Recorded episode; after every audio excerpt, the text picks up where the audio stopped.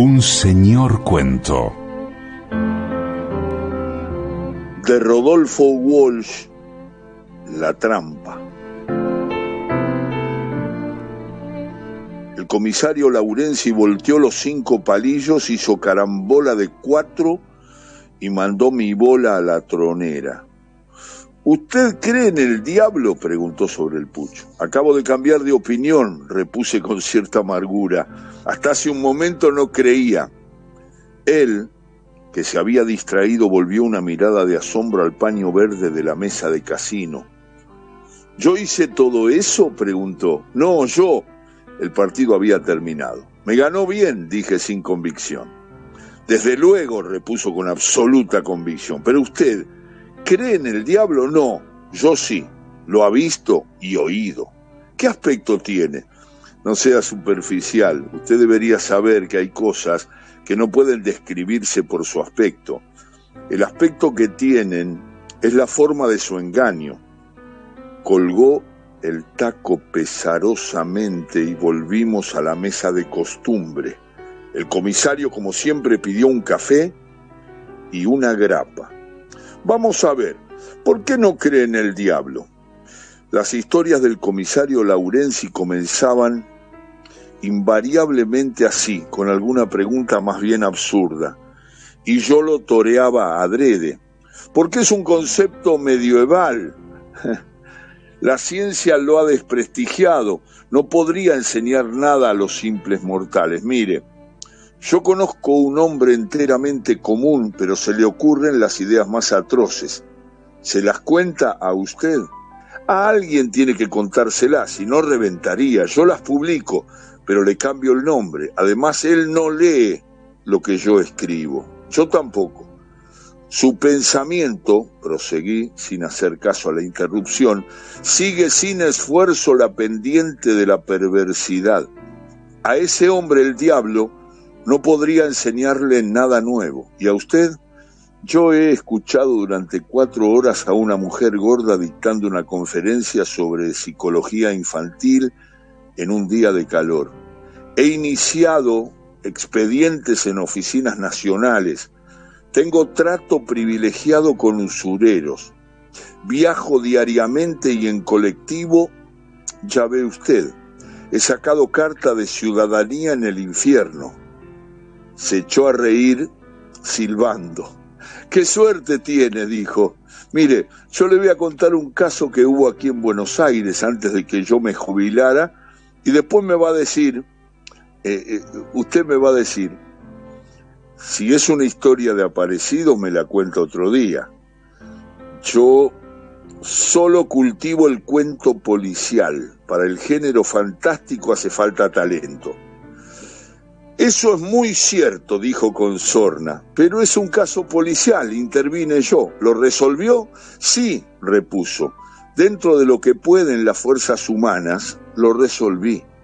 Pero escuche, nunca quiera llegar al fondo de la verdad de ninguna verdad.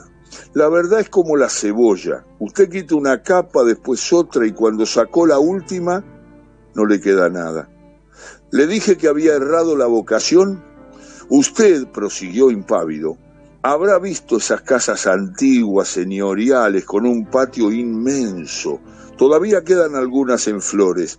No las he visto, pero capto la idea. La leyenda les añade una parra los poetas llegan a adjudicarles un aljibe y una higuera, exacto. Esa, esta que le voy a contar, no tiene aljibe y la higuera se había secado. Comisario, no le creo. Usted introduce deliberadamente un clima bíblico. No es la primera vez que oigo hablar de higueras secas. Gervasio Funes se casó dos veces. La primera esposa antes de morir le dejó dos hijos, una mujer y un varón. La segunda, una hija. Ahora habla como Pérez Galdós, lo veo. ¿De qué murió la primera? Gastritis, arsénico. Cuando estoy con el comisario Laurenzi, todo lo que me cuenta despierta en mí análogas reacciones. Como en esos tests psicoanalíticos, él dice accidente y yo pienso asesinato. Él dice suicidio y yo pienso fraguado. Y la segunda, fractura del cráneo, resbaló en el patio. Martillazo. Con el comisario hay que estar alerta. Siempre quiere sorprenderlo a uno con un final imprevisto. Le dejaron dinero mucho, qué casualidad. Las dos eran mujeres ricas, por supuesto. Vea, agregó de pronto, yo creo que usted agarra por el lado de los tomates. Ese hombre que le digo no mató a nadie, fue la víctima. Le hice notar cortésmente que yo no había afirmado lo contrario. Pero lo pensó, dijo decisivamente. Lo que usted piensa hace casi tanto ruido como lo que dice. ¿Me deja terminar la historia sin interrumpirme con el pensamiento? Bueno, la muerte de la segunda mujer parece que impresionó mucho a Funes. Se hizo retraído, ya casi no salió de su cuarto. Una habitación sin muebles, salvo una mesa, un par de sillas, una cama de hierro y un colchón miserable que apenas alcanzaba a cubrirla. Los vecinos y los hijos dicen que vivía encerrado. La luz le molestaba, cerraba los postigos y cuando era necesario se alumbraba con una vela. En resumen estaba chiflado. Vaya a saber, no sé quién ha dicho que a los chiflados con plata se les llama excéntricos. El caso es que este hombre tenía unas cuantas manías. Unas eran sabidas y otras se descubrieron más tarde. En un momento dado parece que se le dio por la religión. ¿Qué clase de religión? En eso casi nadie está de acuerdo. Algunos dicen que era ocultista, nosotros encontramos algunos libros de espiritismo o algo semejante.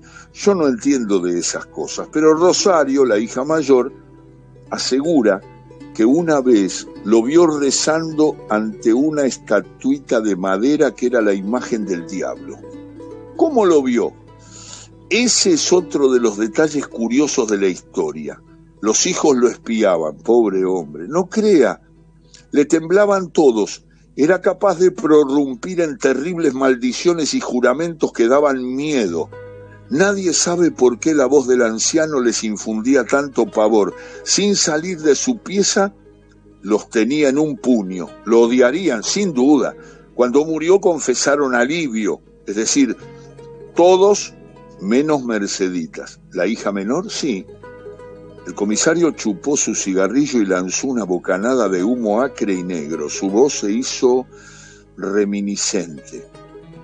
Pobre muchacha, parecía destrozada. Tenía ojos azules, el comisario se sobresaltó. ¿Eh? Ojos azules. Um, sí, y era rubia, y en esa época no contaba más de 17 años. Era bellísima. Me creí obligado a sonreír. El comisario Laurenzi se tomó la grapa y carraspeó estruendosamente. Funes solo abandonaba su cuarto el primero de cada mes.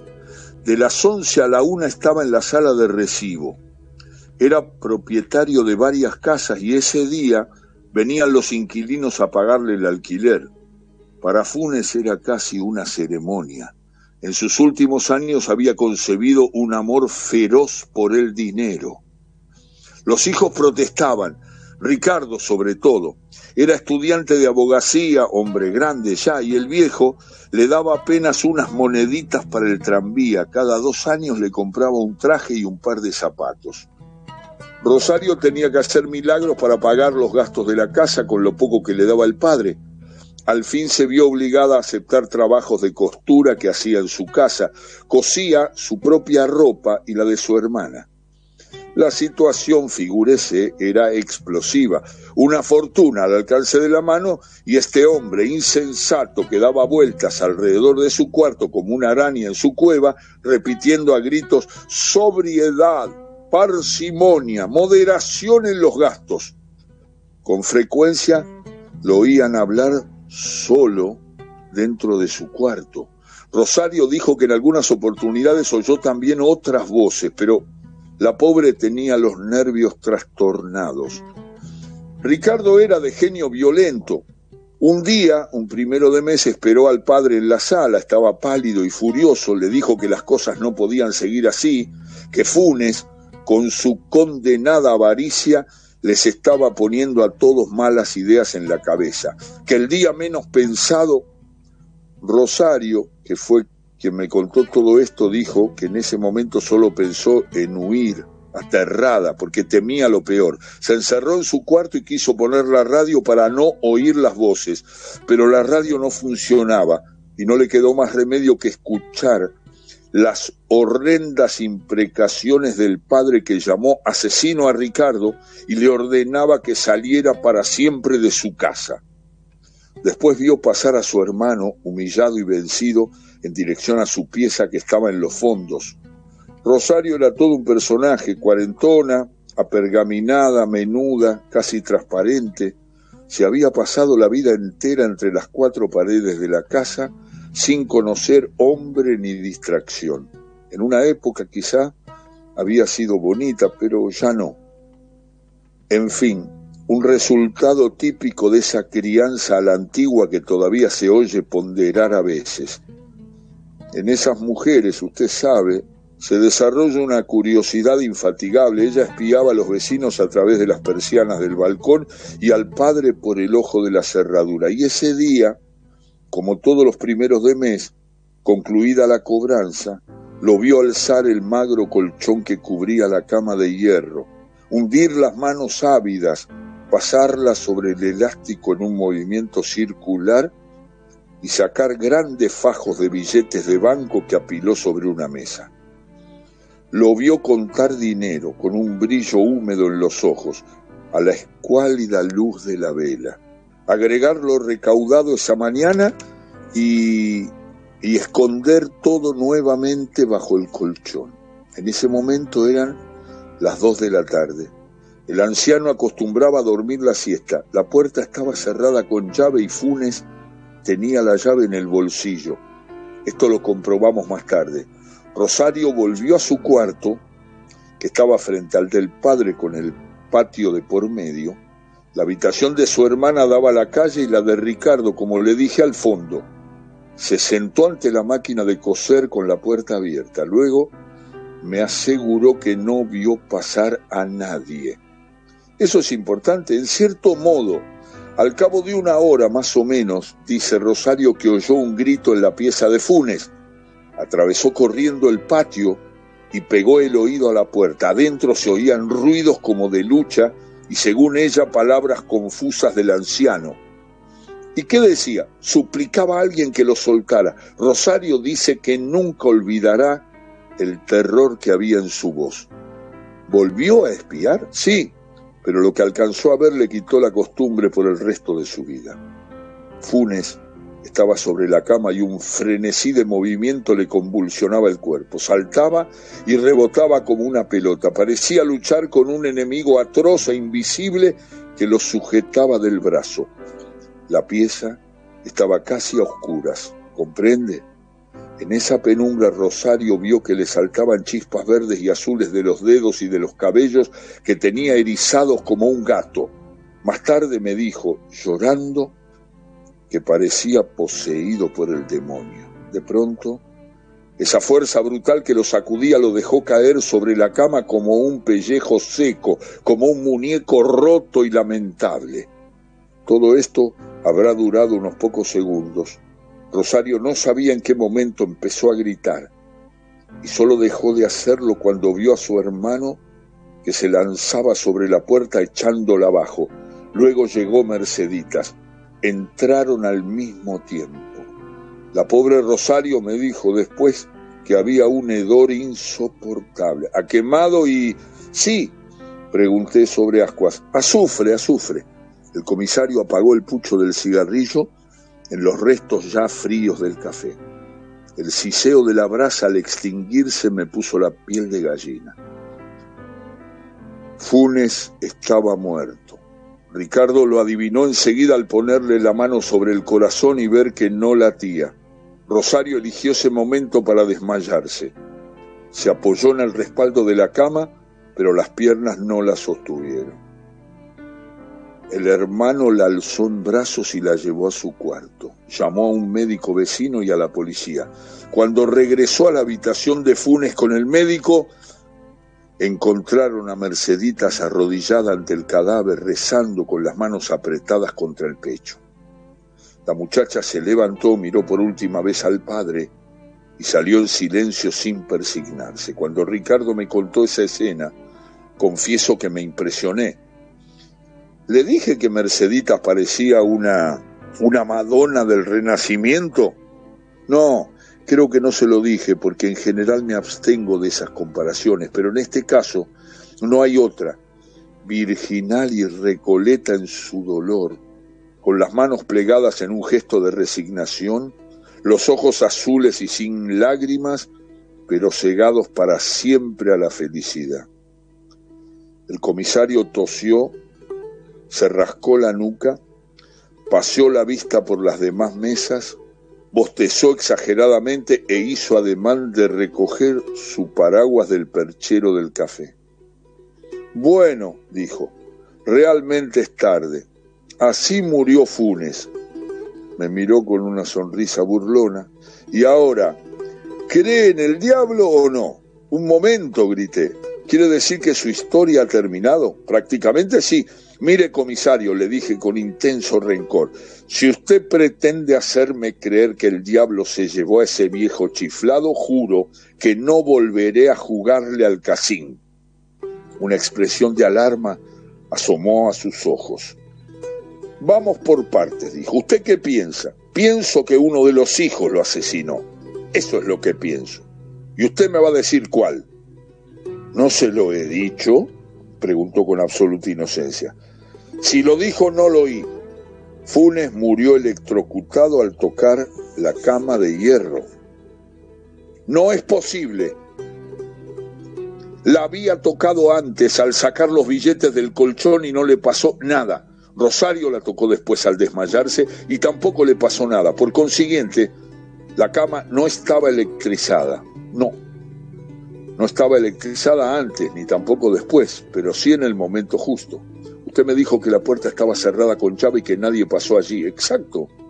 Entonces Funes se suicidó. Nadie sino él pudo. No, lo asesinaron. ¿No le dije que cuando él y Ricardo empezaron a discutir, Rosario huyó a su cuarto y encendió la radio? Pero la radio no funcionaba. Exacto. Más tarde yo comprobé que la radio andaba perfectamente, por lo tanto, la explicación es que en ese momento no había corriente en ninguna de las instalaciones de la casa. El asesino la había cortado con el interruptor del zaguán. ¿Por qué? Ya verá.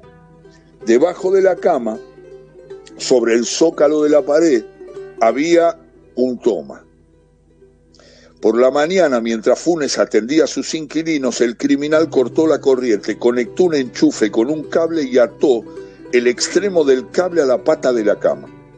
Todos en la casa sabían que Funes por la tarde dormía la siesta. Yo le dije que esa cama era de hierro y que el colchón no alcanzaba a cubrirla por completo. El asesino el asesino calculó que en algún momento mientras el anciano dormía, su mano rozaría la cama.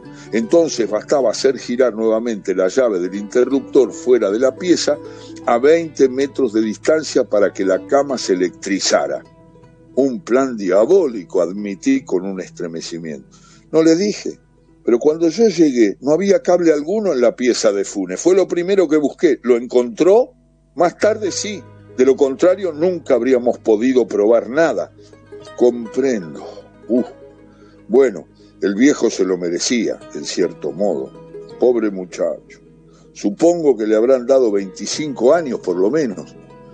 Me miró con infinito asombro. ¿De quién está hablando? De Ricardo, por supuesto. Ricardo era inocente. ¿Qué dice? Ah, dije con amargura. Debí imaginarlo. Era Rosario, la pobre... no, Merceditas, exclamé furioso. Me miró tristísimo. Yo creí que usted se había dado cuenta.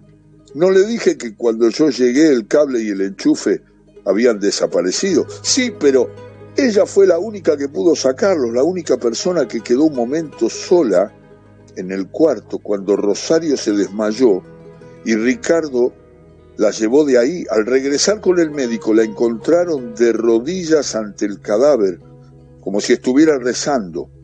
Lo que acababa de hacer en verdad era recobrar la prueba del delito. La tenía apretada contra el pecho con las manos cruzadas. Después se levantó y se fue, pero sin persignarse. Cuando una persona termina de rezar, se persigna, ¿no es así? Pero ella no lo hizo porque entonces habrían visto lo que ocultaba entre los dedos. Merceditas tenía una tremenda penetración psicológica, una agudeza casi diabólica. Sabía que su padre, apenas encerrar en su cuarto, sacaría el dinero que ocultaba bajo el colchón para agregarle el que acababa de cobrar y contar todo con típica desconfianza de avaro. Y sabía que en ese momento Rosario estaba espiándolo. Más tarde Rosario juraría que la cama no estaba electrizada. Merceditas esperó un tiempo prudencial antes de hacer girar el interruptor. Cuando oyó el tumulto, cortó de nuevo la corriente. No quería que ninguno de sus hermanos cayese fulminado. El enemigo era el padre. ¿Comprende la situación? La autopsia establecía que Funes murió electrocutado, pero nosotros, la policía, no podríamos demostrar cómo. Fíjese, el cuarto estaba cerrado con llave. Rosario vio a su padre tocar la cama impunemente y cuando yo llegué la prueba del delito había desaparecido. Lo que me puso sobre la pista fue esa inocente declaración de Rosario. La radio que no funcionaba Entré en el cuarto de Merceditas, el más próximo al zaguán y al interruptor de la luz. Me figuré que ella había sacado el cable de algún artefacto eléctrico y después lo había colocado nuevamente. Había un velador, una estufa y un reloj eléctrico. El velador y el reloj no habían sido tocados, pero cuando me incliné sobre la estufa, comprobé que el cable estaba pelado en el extremo que conectaba con el artefacto y los filamentos de cobre que lo componían mostraban un brillo inconfundible. Alguien había manipulado ese cable en fecha reciente. En aquel momento oí un gemido y al volverme descubrí a Merceditas apoyada contra la pared a un costado de la puerta. Se había llevado una mano a la boca y me miraba con un odio insufrible.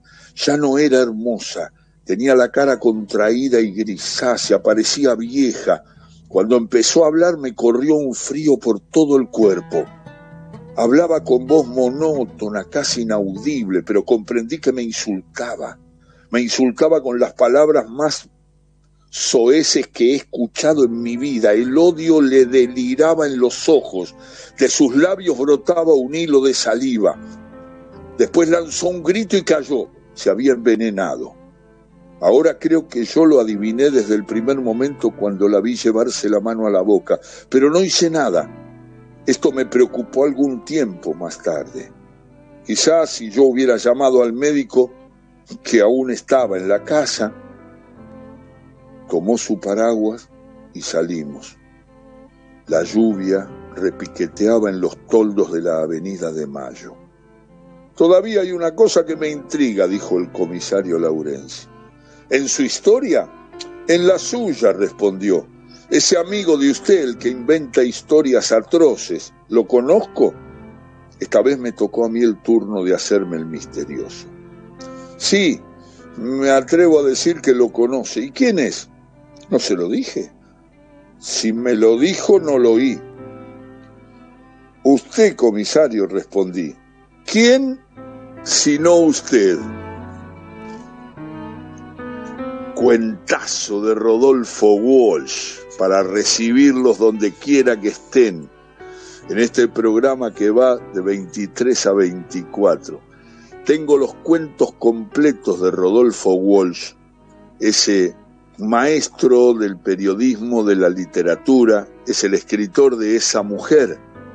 Y la verdad es que Rodolfo Walsh, sabemos, nació en 1927 en Choele Choel, en la provincia de Río Negro. Su nombre integra desde el 25 de marzo de 1977 la larga lista de desaparecidos durante la dictadura militar iniciada en 1976. Su carta abierta de un escritor a la Junta Militar, ejemplo de periodismo de denuncia, fechada un día antes de su desaparición e incluida como apéndice en las ediciones de Operación Masacre desde 1984, fue su última palabra pública, palabra que no pudo ser silenciada con su secuestro. En la literatura dejó su militancia política, sus cuentos fueron publicados en francés, inglés, alemán y otras lenguas. También varios de sus libros de no ficción se tradujeron además al holandés y al checo. Rodolfo Walsh, 1927, nacimiento en Río Negro y la desaparición el 25 de marzo de 1977 durante la dictadura cívico-militar. He leído de Rodolfo Walsh un cuento ejemplar, extraordinario. Se llama La trampa.